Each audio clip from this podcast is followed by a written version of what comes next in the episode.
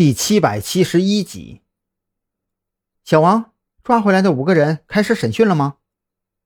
蓝雨桐朝着迎出来的小王走去，开门见山的问道：“啊，还没有，他们状态很不好，给他们送了食物和水，但是他们不吃也不喝。”小王满脸苦笑，他觉得抓回来的不是瘾君子，而是一群大爷。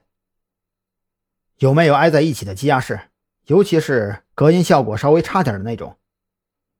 张扬忽然开口问道：“他想到了一个虽然很土却很管用的方法。”“呃，这个还真没有。”小王摊开手解释道：“呃呃，张哥，你是不知道，最近呢，这山南市乱成一团，上边下达了命令，干脆一不做二不休，趁着这个机会加大力度开展打黑除恶行动。”一下子啊，抓了不少社会上的地痞流氓、村霸无赖，这羁押室啊都快塞不下去了。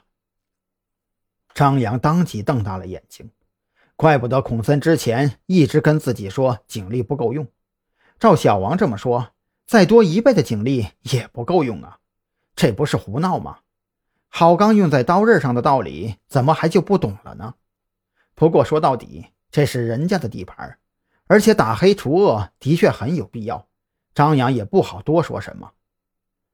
那这样，你们腾出来一间羁押室，把他们五个关在一起，然后放上监听设备。张扬说到这里，忽然想起了什么。哦，对了，把他们关起来之前，先给搞点葡萄糖啥的给输进去，就他们这不吃不喝的德行，别给饿死了。说到这里，张扬忽然愣了一下，他觉得脑袋里忽然闪过一道灵光。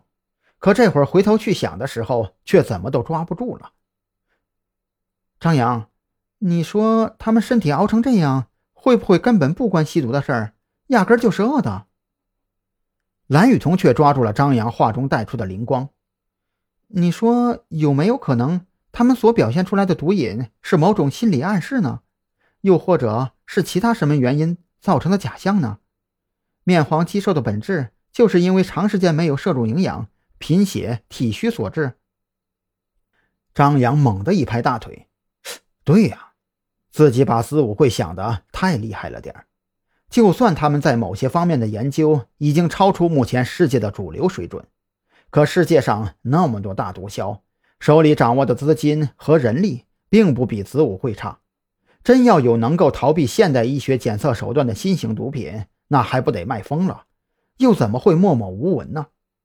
而子午会的一贯作风，可不就是装神弄鬼，用各种乍一看好似鬼神作乱的手段来扰乱侦查思路和方向吗？小王，你去联系一下医院，让法医过来给他们注射适量的葡萄糖和安定剂，然后按照张扬的说法单独关在一起。蓝雨桐对张扬的计划做出了补充，想要从这些人彼此交谈中获取信息。就必须让他们从这种癫狂的状态中苏醒过来。可是这种行为属于违规的呀。小王却是有些犯难起来。按照规章制度，刑警队没有资格给吸毒嫌疑人注射安定等精神类药物，除非送他们去戒毒所。可问题是，他们体内根本就没有毒品的含量，戒毒所也不收啊。按照我说的去做。出了事儿，我负责。蓝雨桐也学会了这句话。当他亲自讲这话出口的时候，这才发现，怪不得张扬和赵军总喜欢把这句话挂在嘴边。说出口的一瞬间，还真有一种自信心、统帅力集体爆表的感觉。